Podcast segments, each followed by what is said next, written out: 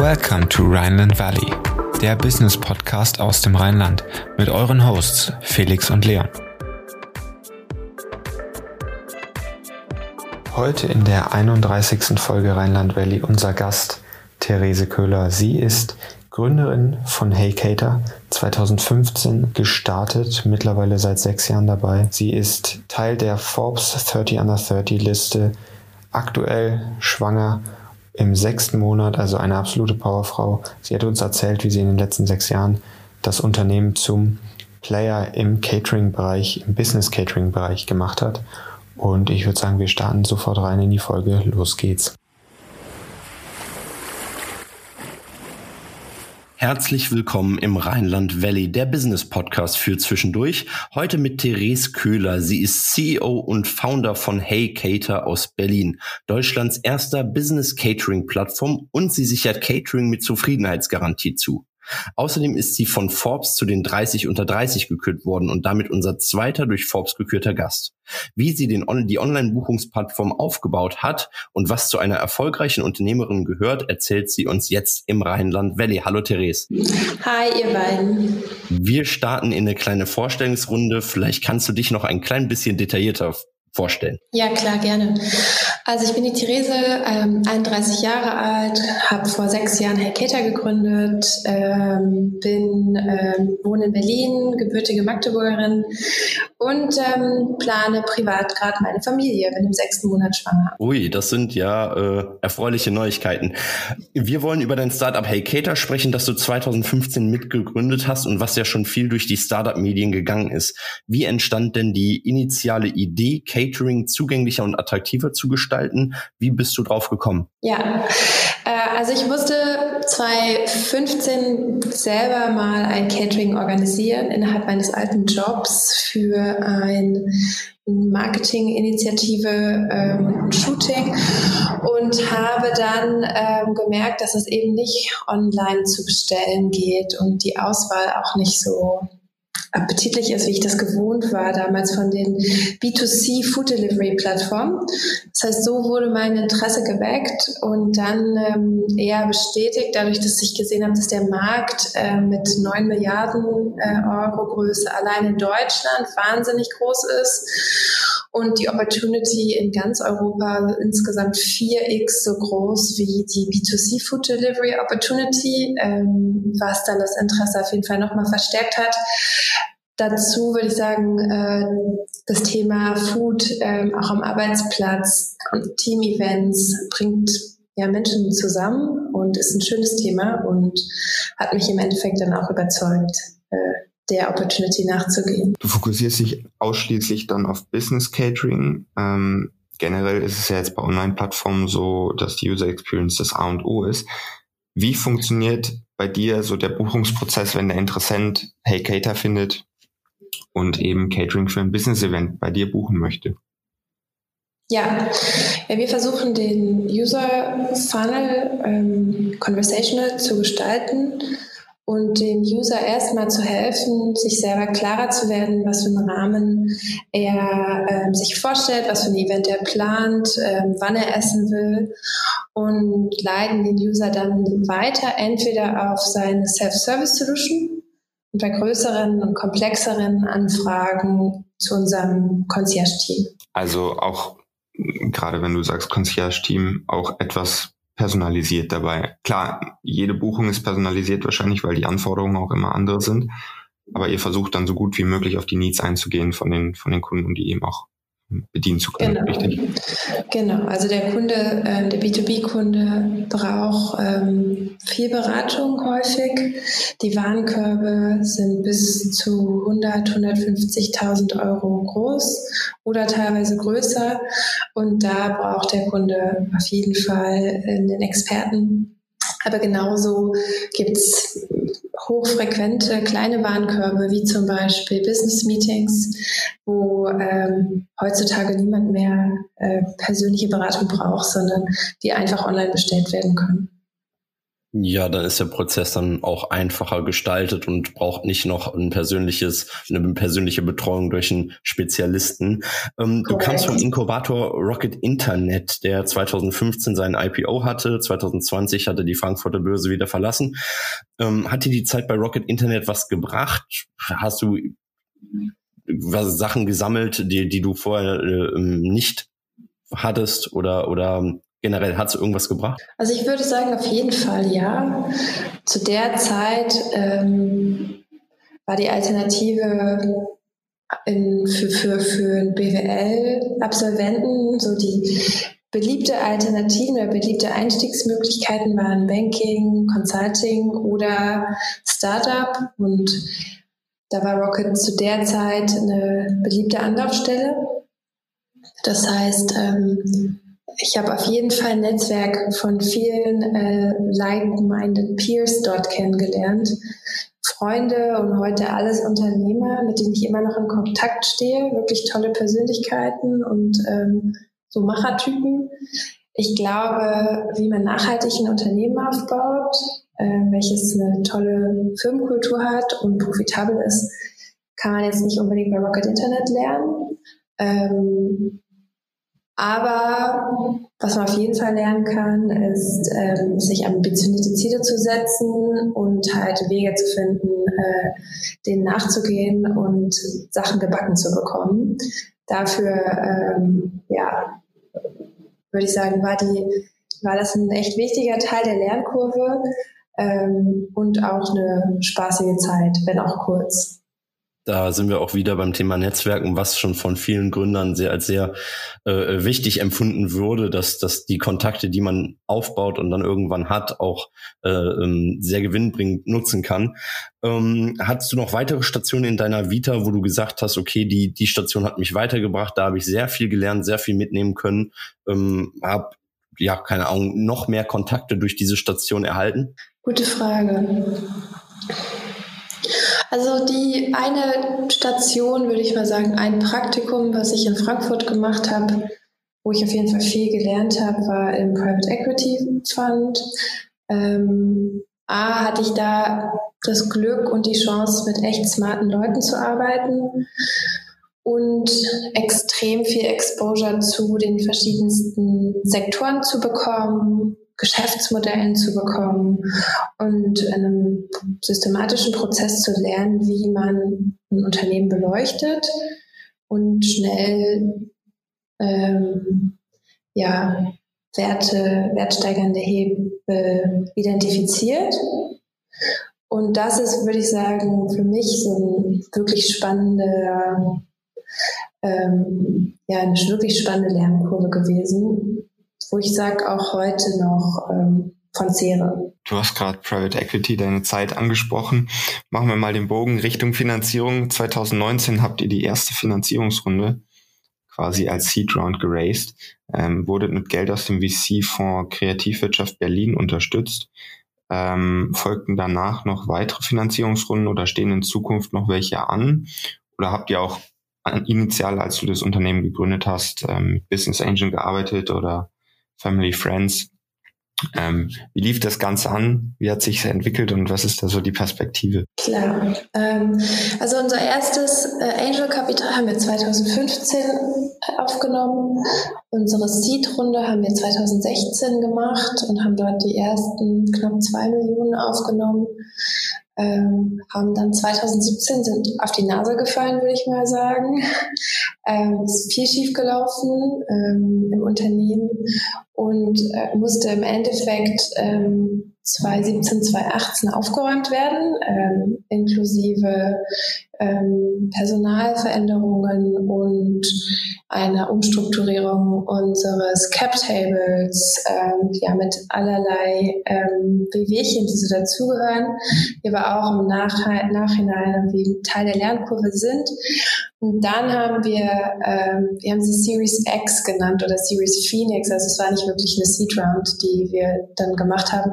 Ende 2018, Anfang 2019, dann ähm, nach der Restrukturierung würde ich sagen, ähm, wieder erfolgreich äh, geraced und ähm, dann kam die Krise.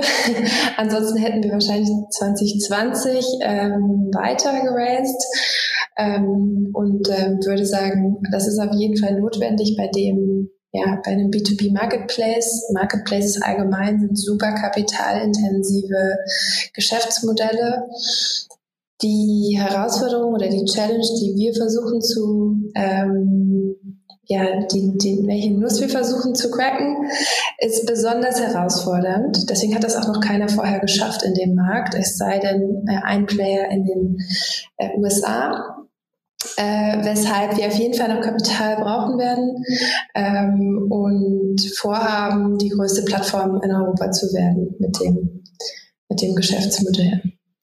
Ja, super interessant. Wenn es gerade schon ums Thema Zukunft geht, äh, wollen wir dich fragen, genau, wo siehst du Hey Cater, das hast ja schon ein bisschen angedeutet, in, in den nächsten, sagen wir, fünf bis zehn Jahren. Wo siehst du aber auch die Zukunft des Caterings ähm, in fünf bis zehn Jahren, ähm, das ja nie digital durchgeführt werden kann, aber trotzdem muss der Prozess ja digitalisiert werden und das macht ihr auch schon. Ähm, wie sind da deine, deine Impressionen? Ja, wir haben auf jeden Fall vor, die größte Plattform in Europa zu werden, wenn nicht sogar über Europa hinaus. Also ich denke, ähm, wir sollten innerhalb der fünf, nächsten fünf bis zehn Jahre mehr als eine Milliarde GMV machen, ähm, in den großen europäischen Ländern vertreten sein mit unserem Marketplace und ähm, definitiv den größten Market Share im Online-Catering besetzt haben. Wo bewegt sich der Markt hin? Also der größte Trend auf jeden Fall, und das war auch schon immer die Hypothese seit 2015, Catering wird online bestellt. Das haben wir jetzt über die letzten Jahre verfolgt und das wurde jetzt eigentlich nochmal durch Covid accelerated, weil die Leute viel dezentraler arbeiten, ähm, verwaltende Teams wie HR, Office Management ähm, viel dezentraler verwalten ja, und organisieren und dadurch die Notwendigkeit nach digitalen Lösungen auf jeden Fall gestiegen ist. Und ähm, das unsere Hypothese natürlich äh, beschleunigt oder bestätigt und uns hilft, äh, uns noch stärker in den Markt zu positionieren. Was sehe ich noch? Neben Online-Catering sehe ich die Zukunft des Büros, ja, das Büro ändert sich. Ähm, das Büro wird kollaborativer, das heißt, der Space, der genutzt wird, wird kollaborativer genutzt. Ähm, wenn sich die Leute schon mal treffen, dann arbeiten sie auch zusammen. Ähm, mehr Flächen werden genutzt für Community Space. Ähm, da gibt es jetzt viel Visionary Gründer, die sagen, okay, wir wollen eigentlich nur noch nur noch ein Community Space haben, wir wollen nur noch einen Café haben. Ähm, das sieht man jetzt schon, ähm, wie stark sich da neu aufgestellt wird, vor allen Dingen bei den großen Tech-Firmen in den Staaten. Das wird auf jeden Fall auch zu uns nach Europa rüberkommen und ist, kommt auch schon. Und dafür braucht man natürlich angepasste Foodmodelle. Die Kantine, wie sie so im klassischen Bild existiert, wird sich verändern und mehr und mehr vielleicht zu einem Franchise-Café, was flexibel bewirtet wird, wo nicht ein, sagen wir mal, Betreiber, Kantinenbetreiber jahrelang drin ist und alles gleich schmeckt, sondern vielleicht moderne Restaurants reinkommen und äh, sich abwechseln. Das ist was, was wir sehen und was wir jetzt auch schon unseren großen Kunden bieten, was extrem gut funktioniert. Ähm, und das ähm, zeigt auch, dass ja noch mehr Flexibilität gebraucht wird, ähm, die im Endeffekt an den Mitarbeiter gegeben wird. Wann er kommt, wann er ähm, im Homeoffice arbeitet, welche Lösung dann vor Ort für ihn da ist und was vielleicht auch für Alternativen ihm äh, im Homeoffice geboten werden. Ja, sehr relevanter Punkt, dass die Mitarbeiter eben nicht mehr so zentralisiert an einem Ort wahrscheinlich dauerhaft zusammenkommen werden, sondern das Ganze so ein bisschen dezentral organisiert laufen wird. Ähm, teilweise die Mitarbeiter sogar nicht mal im, im Umfang der äh, oder im, im, Umkreis der Stadt sind, sondern ganz verstreut in verschiedenen Städten. Da seid ihr natürlich agil mit eurem Modell. Ähm, ihr bleibt da aber nach wie vor B2B-Anbieter, oder? Also nicht, dass ihr irgendwie wandeln wollt oder euch noch entwickeln wollt in Richtung B2C, auch auf individueller Ebene Leuten Catering anbieten wollt. die eben dauerhaft im Homeoffice arbeiten oder ich weiß nicht, die da eben nie den Weg ins Büro finden, sondern da eben allein sitzen. Ich glaube ja nicht, dass die Unternehmen das dann komplett finanzieren, sondern da ist ja immer dann noch so ein, so ein Gap. Seht ihr da Potenzial oder bleibt ihr da bei B2B? Ja, absolut. Ähm, also wir werden auf jeden Fall eine B2B-Firma bleiben, aber wir werden dem Mitarbeiter noch mehr Tools an die Hand geben, mitzuentscheiden. Äh, eine extrem erfolgreiche, ein extrem erfolgreiches Covid-Baby, welches wir gelauncht haben, ist die ja, eine Mitarbeiter-Lunch-App. Äh, hey Kantine heißt die, über der du dir für die Tage, die du im Büro bist, ähm, von deinem Lieblingscaterer oder Restaurant ähm, Essen aussuchen kannst, ähm, das dir entweder teil oder voll von der Firma subventioniert wird und dann halt super nachhaltig verpackt on time, wenn du es brauchst, ähm, im Office ist. Das ist eine Sache, die, die geht halt stärker schon so, gibt natürlich demokratisiert Entscheidungen für den Endkonsumenten, ähm, hat aber traditionell trotzdem die Firma für uns als Kunden was wir dem Mitarbeiter im Homeoffice bieten, was von der Logik genau ähnlich funktioniert, ist, äh, sind virtuelle oder Lösungen für virtuelle Veranstaltungen.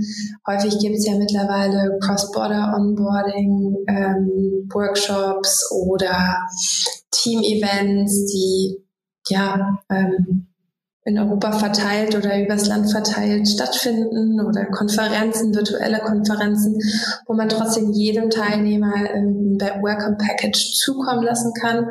Das sind Sachen, die äh, über unsere Virtual Events Plattform extrem erfolgreich laufen und auch seit der Krise eigentlich erst äh, initiiert worden sind auch ein Produkt, was auf jeden Fall bleibt. Ja, super interessant. Wir wollen auch über dich privat sprechen. Welche Plattformen konsumierst du denn, um dir Wissen anzueignen? Was sind so dein, deine Dailies? Was liest du morgens schon oder womit beschäftigst, beschäftigst du dich den Tag über?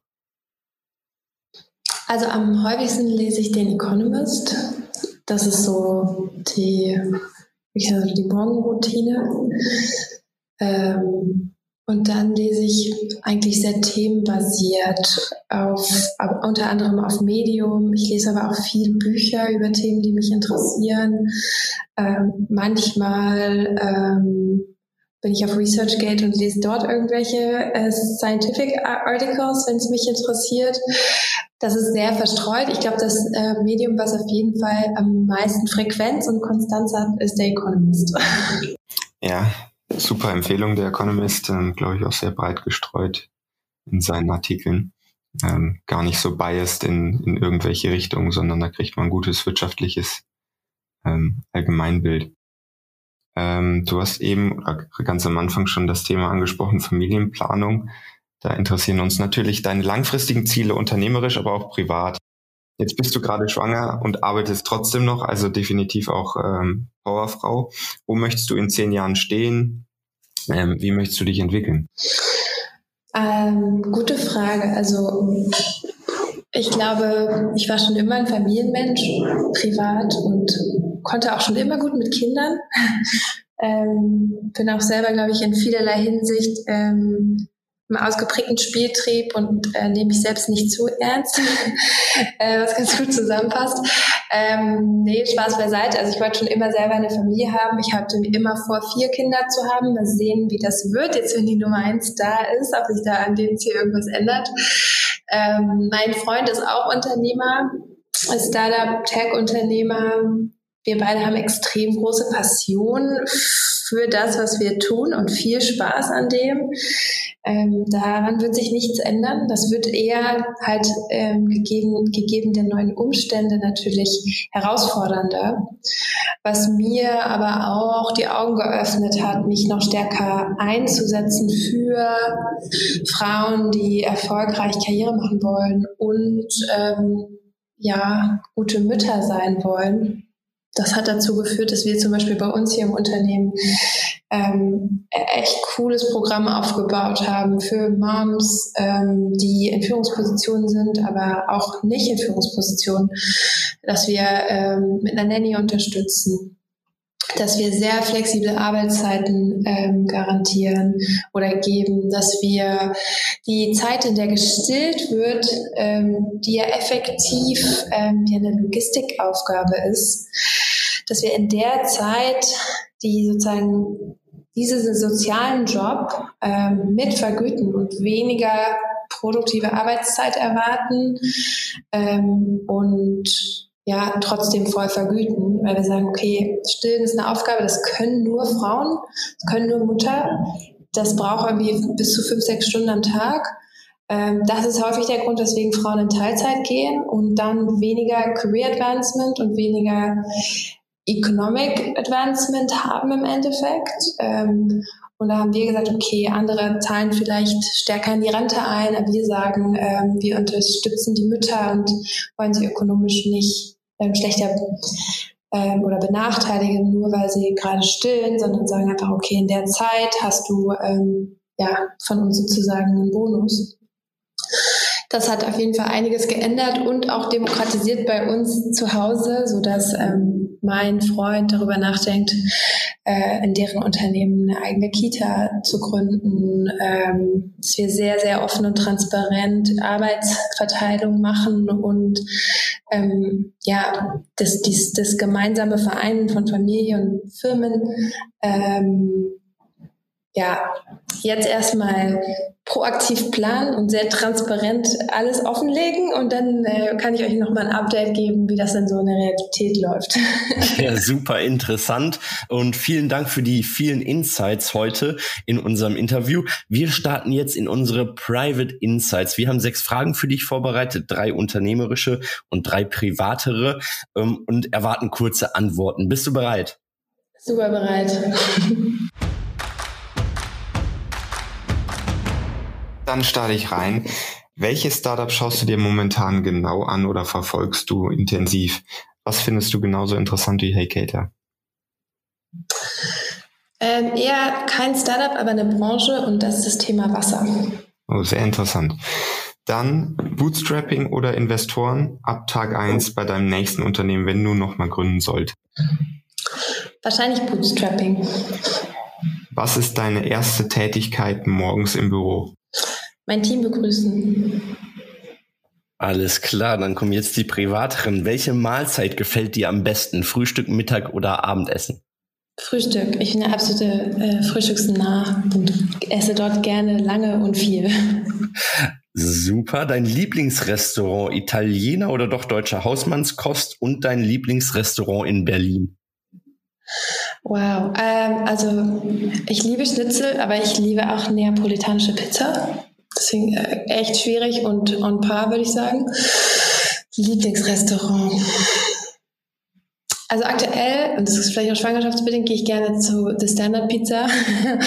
Aber ähm, ich esse auch super gerne äh, Sushi oder ja, peruanisch, Ceviche. Also das ist so, habe ich kein One, one Restaurant fits all my needs. Alles klar. Jetzt die letzte Frage, eine Entweder-Oder-Frage. Also Abendessen mit Dr. Pamela Peak, ähm, die ist eine ähm, Gesundheitsforscherin auf, ähm, für Apple tätig, glaube ich. Oder ein Personal Training mit Pamela Reif. Was würdest du nehmen? Personal Training. Ich ähm, bin jetzt gleich auf dem Weg zum Personal Trainer äh, und ich liebe und appreciate das noch viel mehr. Alles klar. Therese, vielen Dank für das Interview. Vielen Dank, dass du bei uns warst und äh, ähm, das Interview mit uns geführt hast. Hat uns sehr gefreut und vielleicht hören wir uns in den kommenden Monaten ja erneut und äh, kriegen nochmal so ein Follow-up. Das war sehr interessant und vielen Dank für den Einblick in Hey Cater. Mach's gut. Gerne. Alles Gute euch auch. Ciao. Tschüss. Ja, das war's auch schon wieder mit der aktuellen Folge Rheinland Valley. Wir würden uns sehr freuen, wenn du uns weiterempfehlst, damit wir noch mehr Reichweite bekommen. Und wenn du auf iTunes zuhörst, würden wir uns sehr freuen, wenn du uns eine positive Bewertung hinterlässt, damit der Podcast auch noch besser auffindbar wird. Wie immer findest du in den Show Notes alle Informationen und wir sagen bis zum nächsten Mal und ciao.